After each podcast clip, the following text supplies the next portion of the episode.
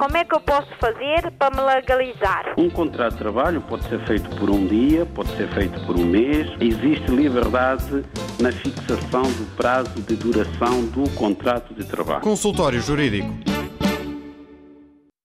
Está assim aberto o consultório jurídico. Já sabe que uh, se tiver dúvidas, quiser uh, colocar algumas questões ao advogado Adriano Malalane, uh, é preciso que ligue para o 21 Uh, 382 0022 21 382 0023 ou 21 382 0068. Uh, através destes números, uh, poderá então participar no consultório jurídico.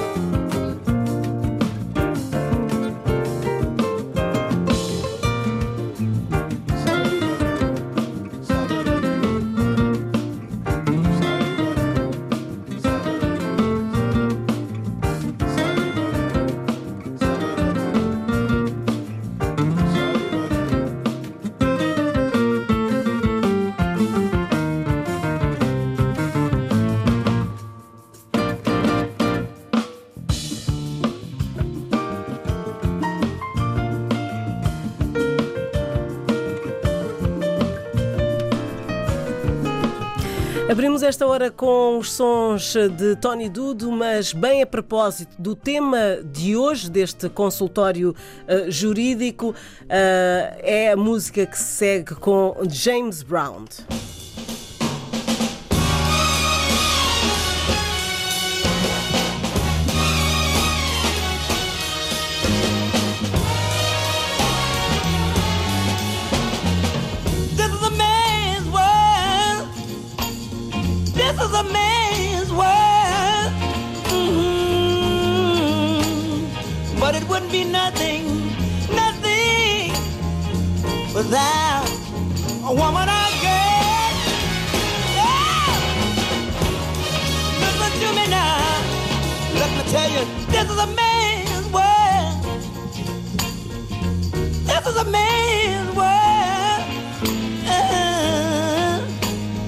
Wouldn't be nothing, nothing, nothing without a woman or a girl.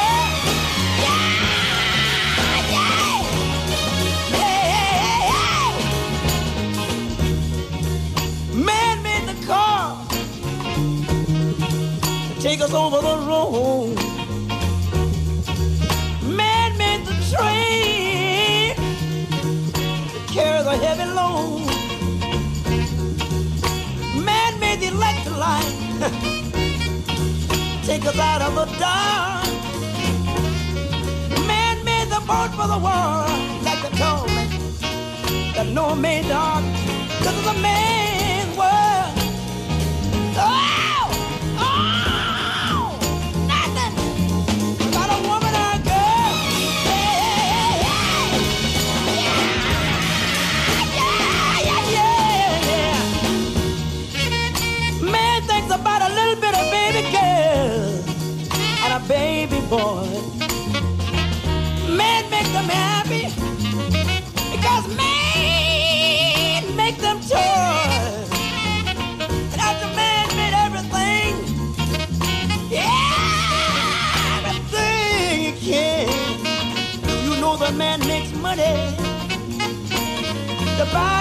Man.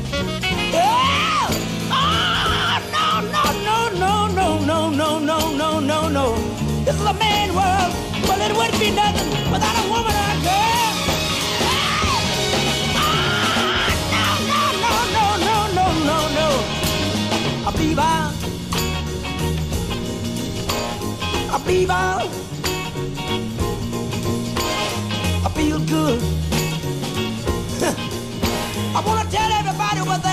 É um grande tema este de James Brown, It's a Man's World.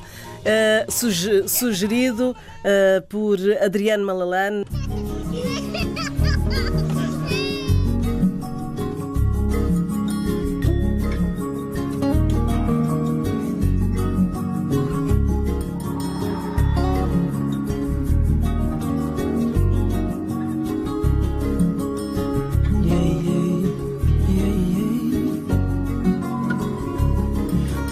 Zana bomo tangu makasi na nzoto yebisa fami tolingaka bango liboso bawa yebisa boyoyo okumisaka ye ekisa lolango na yo kozela te bakufa o nsimo ya kotanda mosolo kozela te bakoma na bokono kolakisa lolango na yo.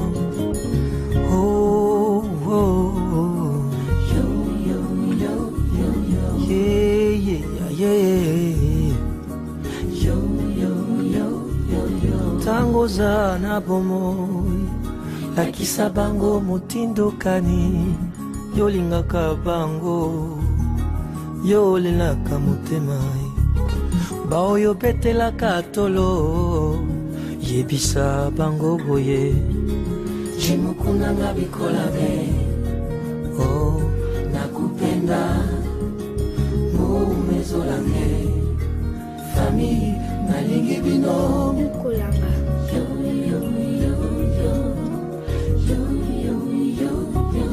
kozela te bakoma na bokono polakisa lolango na yo kozela te baawa nsima otanda wolo na lilita.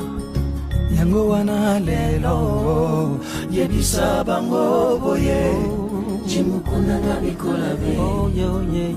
Minanga kasi otongekini umezolange fami nalingi bino.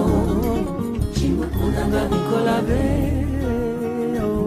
Nakupenda mumezolange fami nalingeelangakazi atangaki mio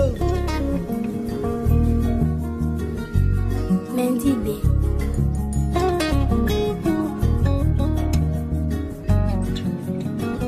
ntango yango oyo ya kolakisa lolamu kozela te bakende na paradiso. Tetete kozela te babunga na lifelo ntango oza na bomo elakisa yebisa lolango na yo Yeah. yebisa bango cimukunanga bikola be Oh, oh. nakupenda ayeye mizolange fami Estamos a ouvir Louco Acanza com Famille. E agora sim podemos entrar em contacto com Adriano Malalane, já está connosco. Olá, estava difícil hoje.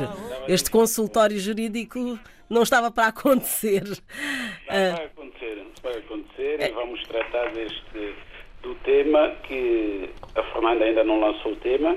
Sim, que hoje vamos falar sobre o novo regime jurídico da sucessão por morte em vigor em Moçambique e aprovado pela Lei número 23/2019 de 23 de dezembro. Vamos lá saber o que é este novo regime jurídico de sucessão por morte. Pois bem, eh, de facto, eh, o Estado moçambicano, eh, depois de cerca de 44 anos que as viúvas estavam relativamente desprotegidas no que a matéria da sucessão diz respeito, decidiu, e bem, em boa hora, introduzir no regime jurídico das sucessões em Moçambique uma norma que pretende proteger as viúvas na hora de serem chamadas à sucessão. E, desde logo, vamos tentar definir o conceito jurídico de sucessão. E, entende a doutrina e a jurisprudência e a própria lei que a sucessão é o chamamento de uma ou mais pessoas à titularidade de relações jurídicas patrimoniais de uma pessoa falecida e a consequente devolução dos bens que a esta pertenciam. Ou seja, trata-se de fazer a transferência dos direitos patrimoniais de uma pessoa falecida, que é o autor da herança ou de cujos, para os seus herdeiros. Ora, esta transmissão da titularidade desses direitos, dessas relações jurídicas, tem que obedecer a um quadro legal pré-definido.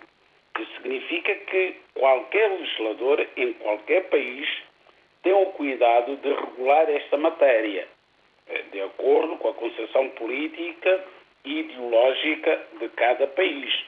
Há países, normalmente os países anglo-saxónicos, que entendem que quando uma pessoa morre, esta pessoa é livre de dispor sobre a totalidade do seu património. Portanto, não há herdeiros legitimários, não há pessoas que hão de herdar por força da lei.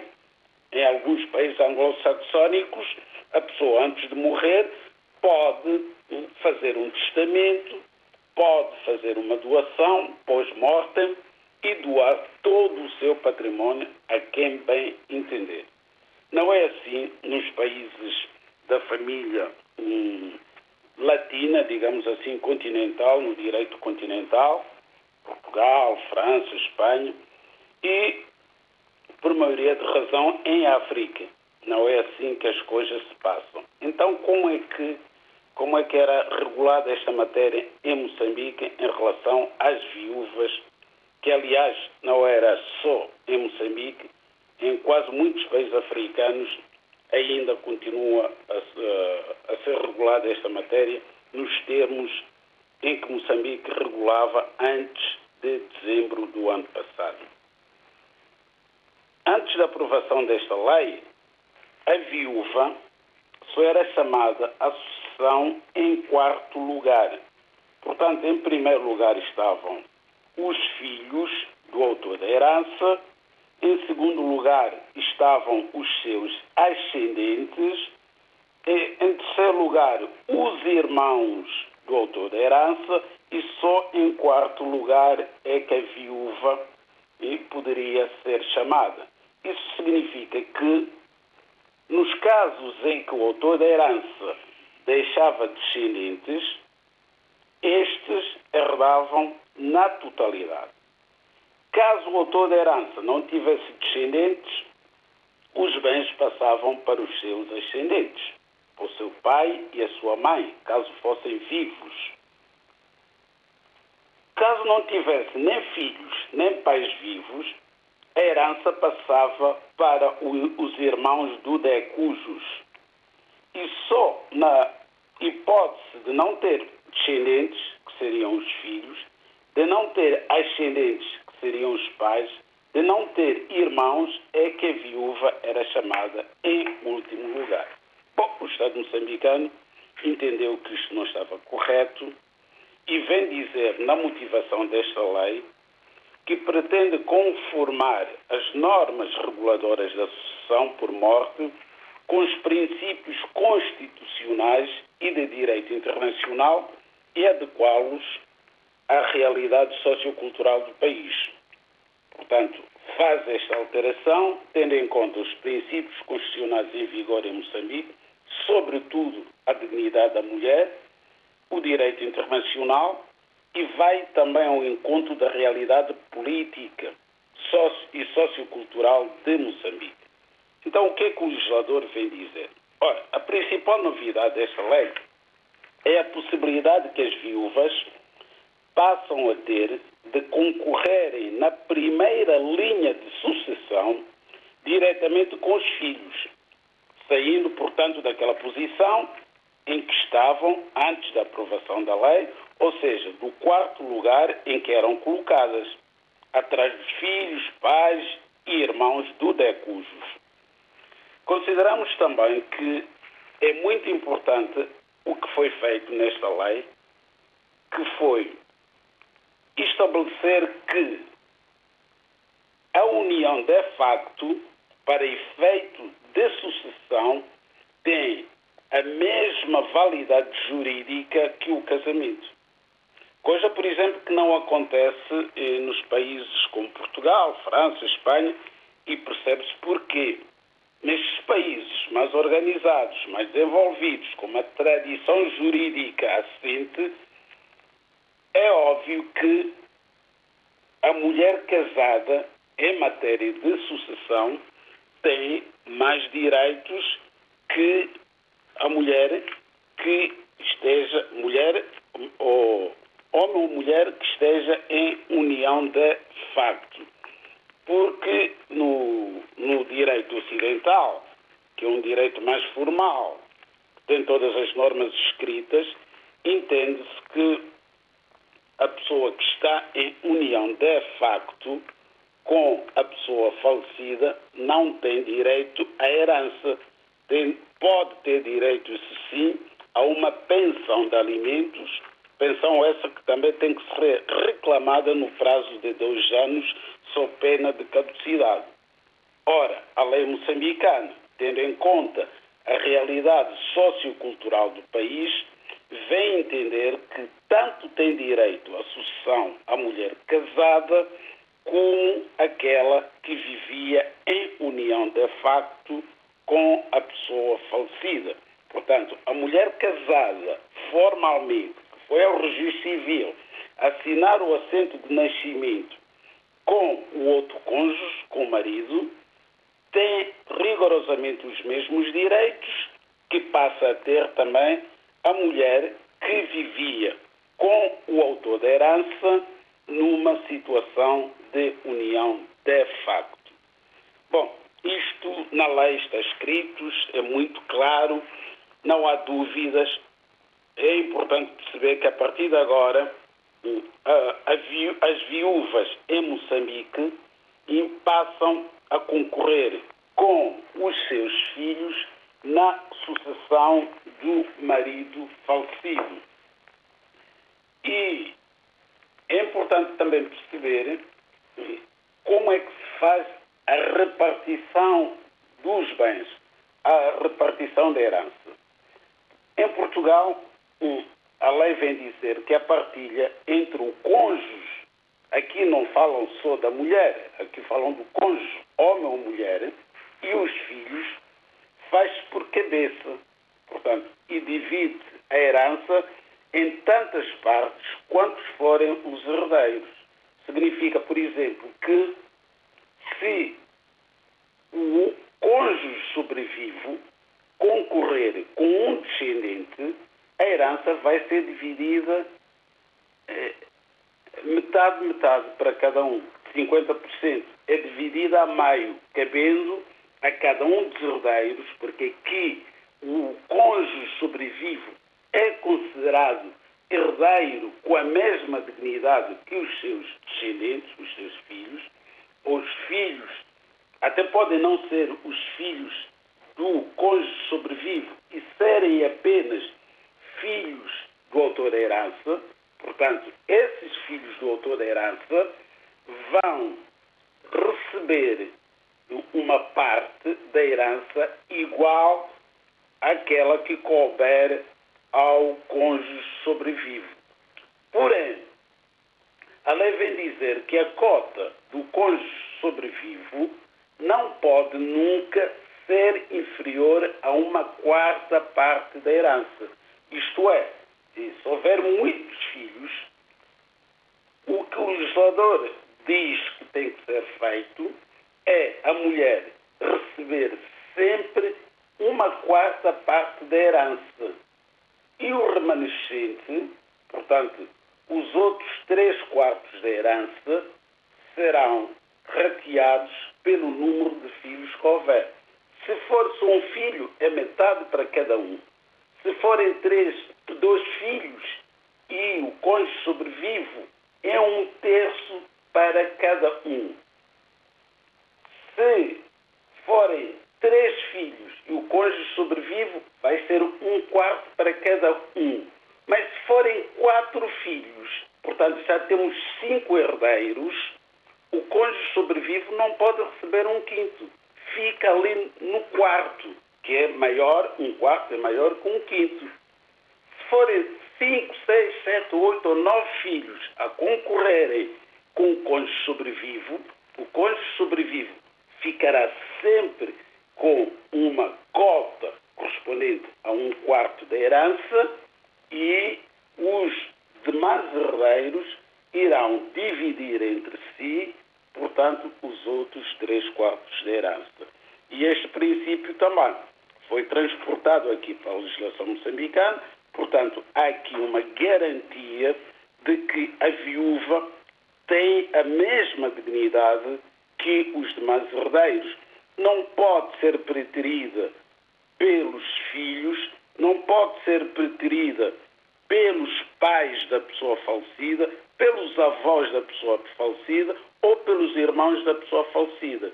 Significa que já era tempo de pôr termo àquelas situações em que, quando morre o marido, a viúva, no dia seguinte, tinha que abandonar a casa de morada de família e ceder a casa ou aos filhos da pessoa falecida, ou aos pais da pessoa falecida, ou inclusivamente aos irmãos da pessoa falecida.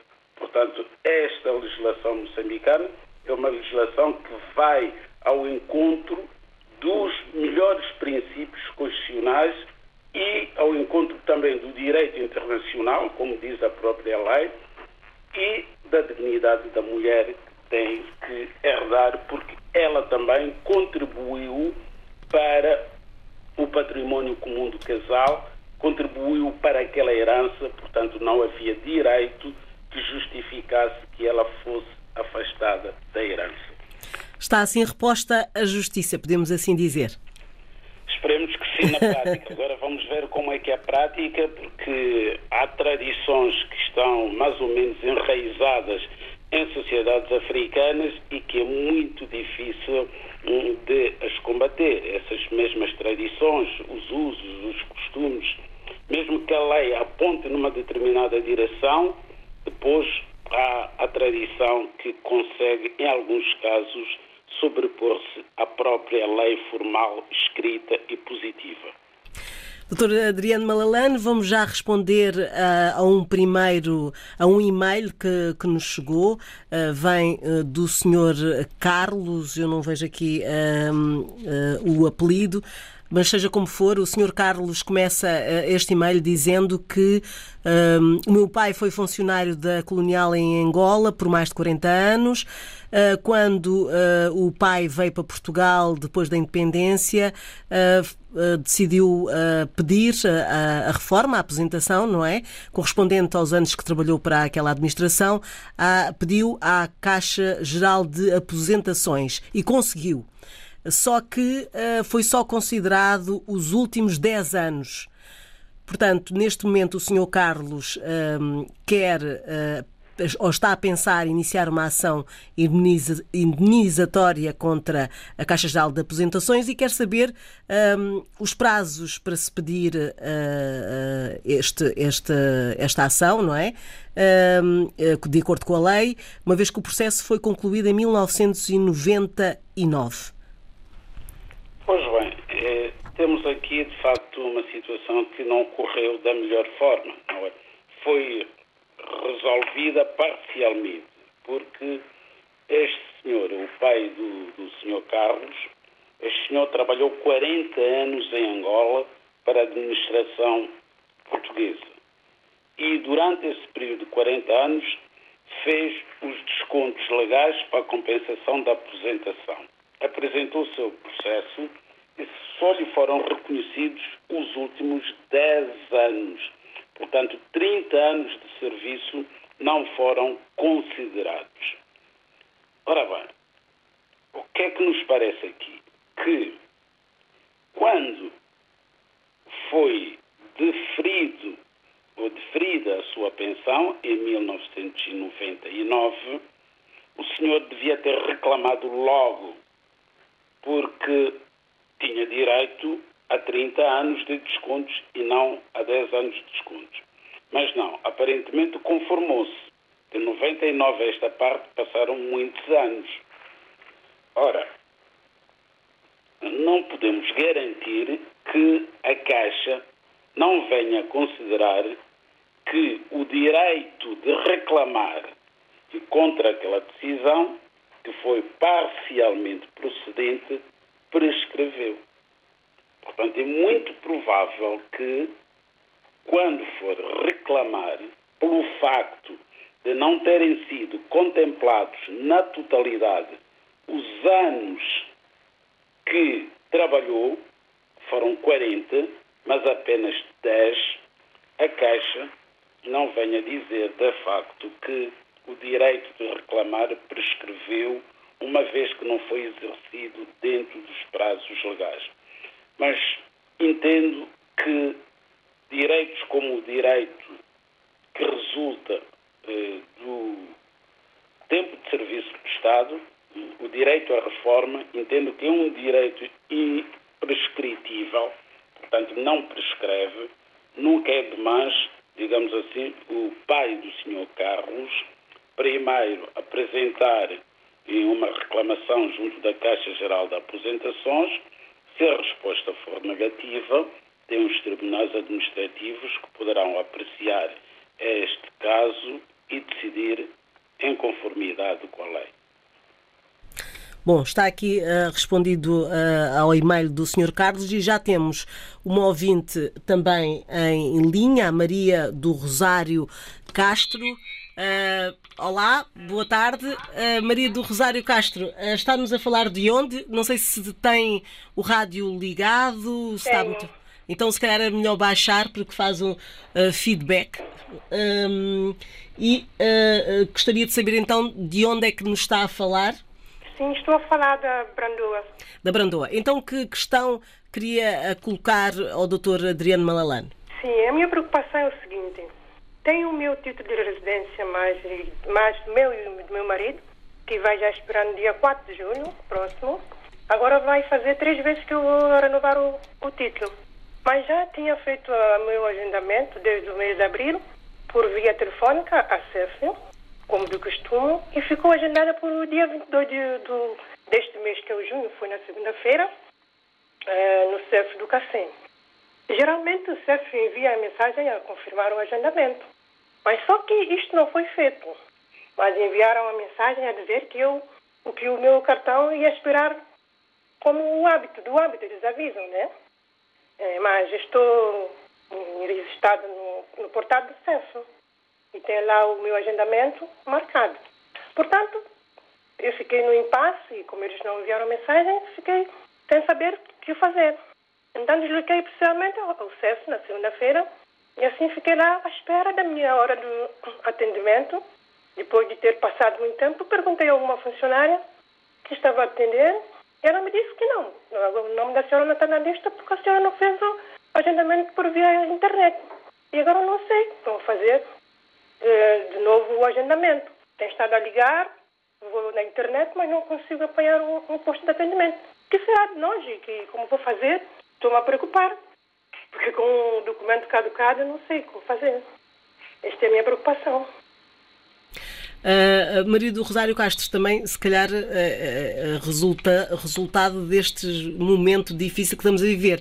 Uh, Doutor Adriano Malalane, não sei se quer colocar alguma questão à nossa ouvinte diretamente ou não tenho nada a, ouvinte, mas... Então eu agradeço, uh, agradeço para já à Maria do Rosário Castro uh, e despeço-me, espero que tenham um bom fim de semana e vamos então ouvir o que é que o Dr. Adriano Malalane tem a dizer. Aqui deve ter havido algum equívoco, porque o CEFA, por norma, o que tem feito uh, desde o momento em que entramos no, no estado de emergência foi eh, proceder a reagendamento dos eh, processos que já estavam agendados, não é? Teve que fazer uma nova gestão desses mesmos processos e procedeu a novos eh, reagendamentos. E foi notificando as pessoas interessadas das novas datas, não é? Que foram propostas. Acho estranho que a senhora não tenha recebido um telefonema do CEF a reagendar o seu processo para outra data. Seja como for, como não foi possível no dia 22 de junho renovar o título de residência da Dona Maria do Rosário, o que ela terá que fazer a partir de 1 de julho, que é a data prevista para o CEF voltar a fazer novos agendamentos, é telefonar para o número do CEF e fazer no, um novo agendamento. Eu considero que é sempre melhor fazer o agendamento por telefone, porque a pessoa tem a possibilidade de falar com o operador do CEF e muitas vezes escolher, digamos assim, o posto de atendimento mais próximo e de acordo com a disponibilidade desse mesmo posto de atendimento e a data que mais convier à pessoa que for agendar. Portanto, a partir de 1 de julho, se for cumprido aquilo que foi anunciado quando o CEF suspendeu os agendamentos, voltará a ser possível fazer novos agendamentos, quer para a renovação dos títulos de residência, quer para formular novos pedidos de autorização de residência. Está aqui a resposta. Se quiser colocar novas uh, perguntas, uh, basta ligar para o 213820022, 213820023 ou então 213820068.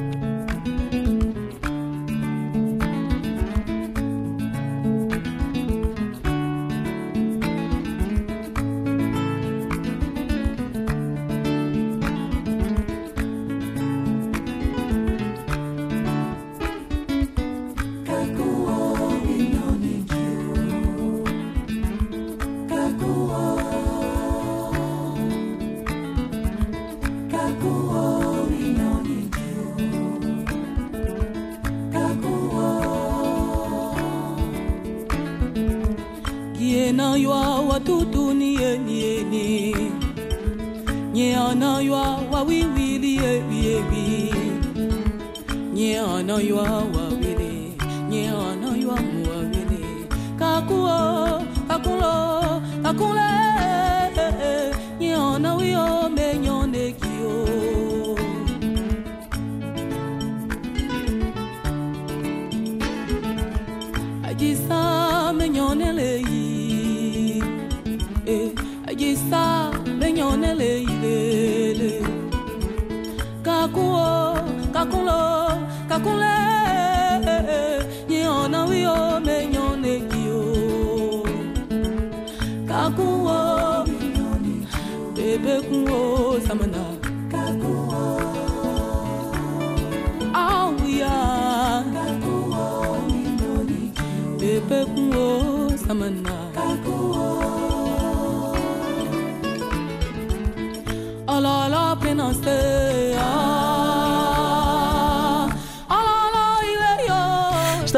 Ouvir do B na Oré.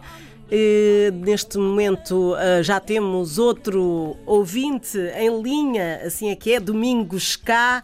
Eh, muito boa tarde, Sr. Domingos Cá. Está-nos a falar de onde? Estou, estou a falar de Paris. De Paris. Bom, então vamos ser rápidos.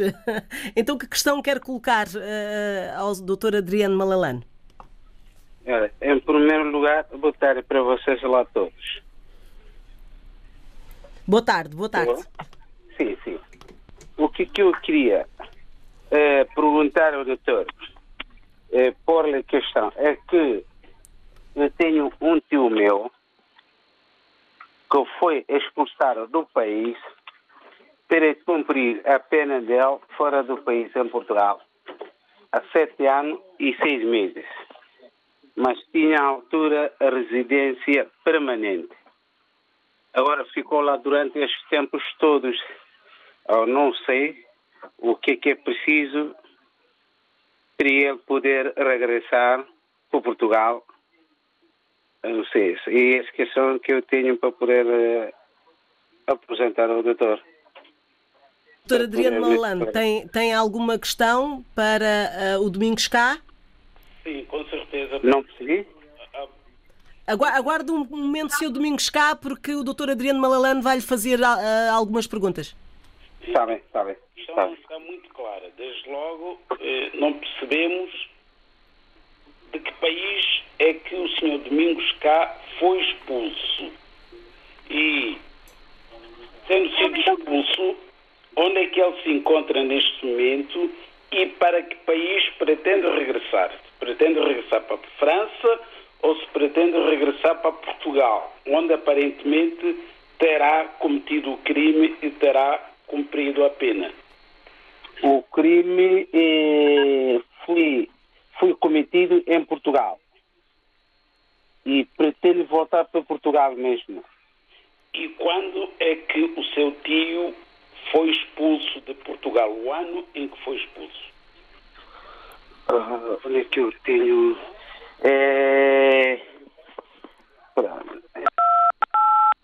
Ui, assim é complicado. De qualquer forma, vou responder a questão. Não é que seja muito relevante saber o ano. O certo é que, tendo o tio do Sr. Domingos Cá sido expulso de Portugal, ele necessariamente eh, tem uma pena, teve uma pena acessória de expulsão. A expulsão foi uma pena acessória, consequência da condenação a sete anos e seis meses de prisão. Ora, toda pessoa que é expulsa de Portugal fica interdita de regressar para Portugal durante um prazo mínimo de cinco anos. Portanto, a contar da data em que teve de abandonar coercivamente o país, e começaram a contar cinco anos de interdição de entrada, durante os quais não poderá, de algum, não poderá regressar ao país de forma alguma.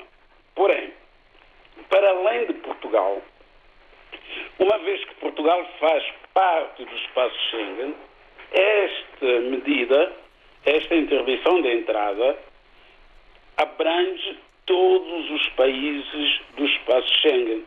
Significa que este senhor não pode reentrar em Portugal, tal como não pode também ir para a França, para a Espanha ou para qualquer outro país do espaço Schengen. Para ser realista, diria que dificilmente esta pessoa poderá regressar para a Europa. Porquê? Porque os dados desta pessoa estão no sistema de informação Schengen, portanto, numa base de dados, e sempre que se apresentar a uma missão consular de um país Schengen para solicitar visto para regressar para a Europa, estará sempre aquela informação.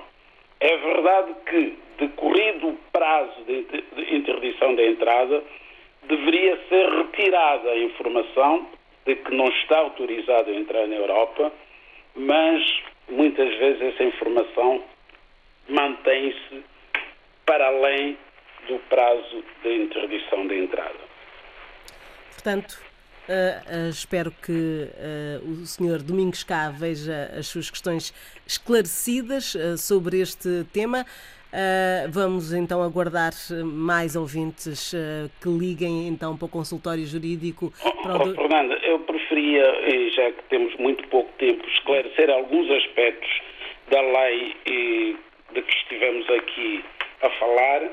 Sim, a lei sim. foi aprovada pela Assembleia da República de Moçambique, em que veio alterar o regime sucessório e esclarecer aqui alguns aspectos que me parecem importantes e que eh, poderão não ter ficado bem explicados, porque eu fiz ali um, uma análise comparativa entre a lei portuguesa e a lei moçambicana. E há diferenças muito significativas, porque a lei portuguesa, quando trata da partilha da sucessão do cônjuge e dos, e dos descendentes, eu foquei-me mais neste aspecto da lei portuguesa, quando deveria ter-me focado na lei moçambicana, que sobre a mesma matéria, isto é, a sucessão dos filhos e cônjuges ou companheiro da união de facto, vem dizer que a partilha entre estes herdeiros, isto é, entre os filhos e o cônjuge ou companheiro da união de facto, faz-se por cabeça e em partes iguais, dividindo-se a herança em tantas partes quantos forem os herdeiros. Aqui, no direito moçambicano, a viúva, portanto, o, o cônjuge ou companheiro da união de facto, entanto pode ser viúva ou viúvo, sai prejudicado se houver muitos herdeiros, filhos do autor da herança. Porquê? Porque será sempre em partes iguais.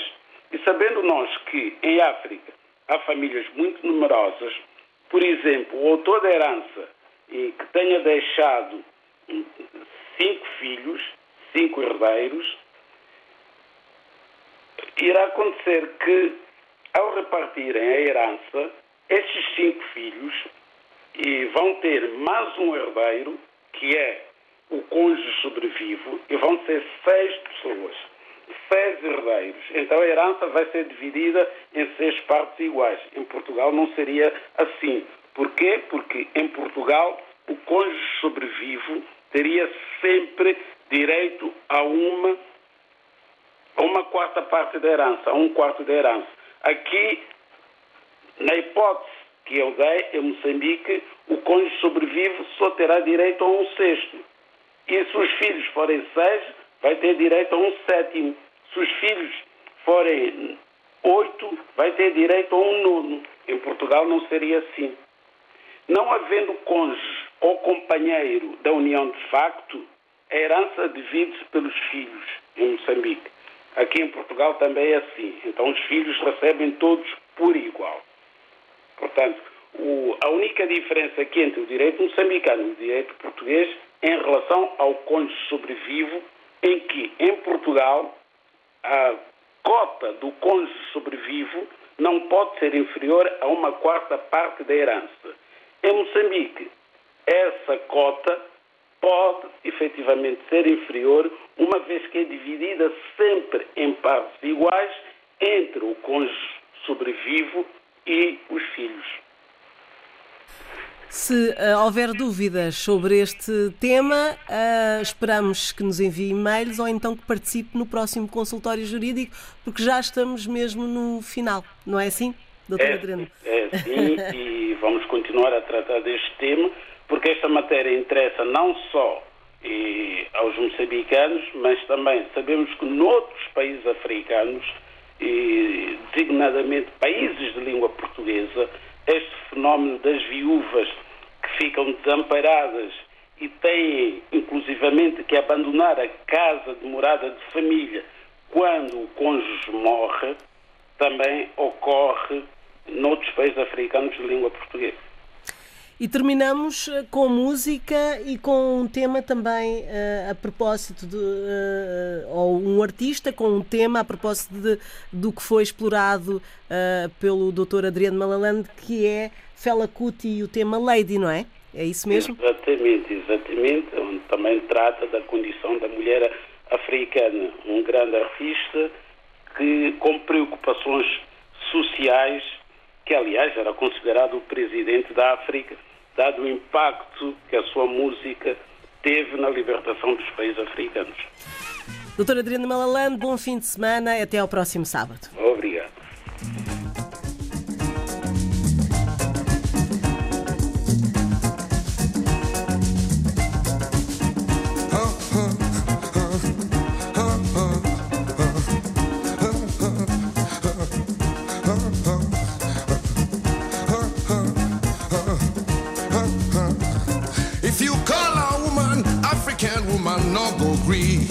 She go say, she go say, I be lady yo.